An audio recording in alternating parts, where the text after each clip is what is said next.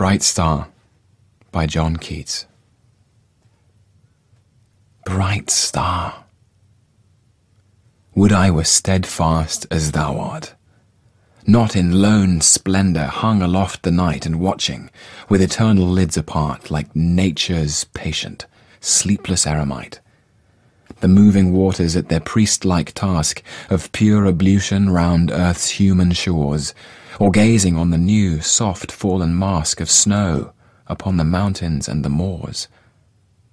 No, yet still steadfast, still unchangeable, pillowed upon my fair love's ripening breast, to feel forever its soft fall and swell, awake forever in a sweet unrest.